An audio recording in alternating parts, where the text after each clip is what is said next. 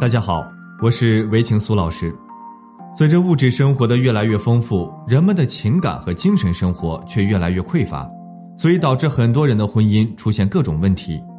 希望通过我们的案例讲述与分析，帮助大家能从中学到一些经验以及方法，来更好的维护自己的婚姻，让生活更幸福和谐。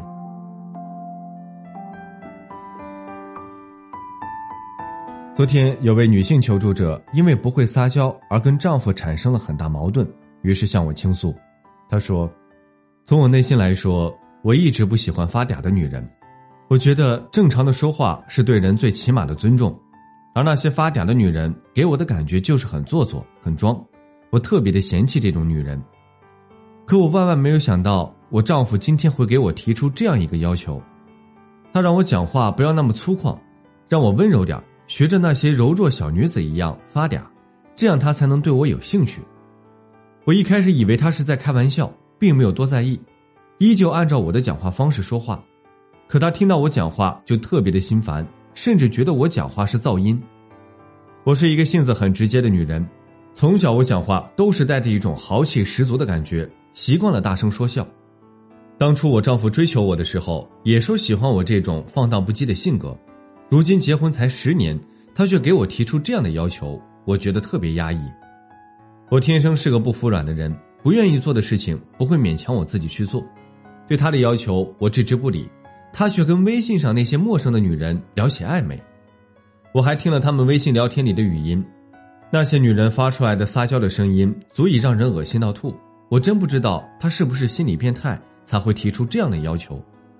现在我们的婚姻状况很糟糕。我想跟他好好讲话，可他对我表现出不耐烦感，让我一点想跟他亲近的感觉都没有。江山易改，本性难移。我觉得他现在就是在强人所难。为什么要把我变成另外一种性格的女人？我真的搞不懂，也想不通。现在日子过得很压抑，不知道该怎么调节。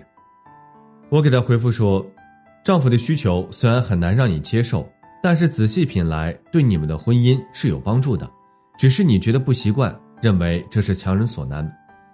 生活中很多撒娇是因为需求未得到满足，于是巧用甜言蜜语以便获得自己想要的东西。撒娇实则也是一种社交手段，既能化解很多矛盾，又可以实现自身的愿望。夫妻之间细语发嗲，并不是一种过分的要求。对自己的伴侣撒娇，犹如做饭的佐料，偶尔使用，不能像食盐一样顿顿要有，不可或缺。为什么说夫妻之间的交谈撒娇是不可或缺的交流方式呢？首先，第一点，撒娇能够让夫妻之间的关系更加亲密。娇是女人的天性，女人的撒娇在男人眼里就会展现出一种女人味儿。小鸟依人的女人会让男人有种想保护你的感觉，过于强势会让男人觉得 hold 不住你的感觉。撒娇可以作为婚姻中锦上添花的装饰。是平淡生活不可或缺的调味剂，促进夫妻之间的亲密感。第二点，适当的撒娇会让男人更有保护的欲望。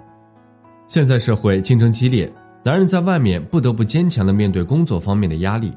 很多男人不会把痛苦写在脸上，更不会把失落带给家人。回到家里，他们就想让家庭的温暖来抚慰自己，让自己的身体和心理得到放松。此时，女人的温柔和关怀会激发他们的保护欲，激发他们的斗志，让他们有保护这个家、保护你的冲动感。第三点，撒娇能够促进感情，但是要有度，要分场合。很多女人会认为撒娇就是一种示弱的表现，对于伴侣来说并不是。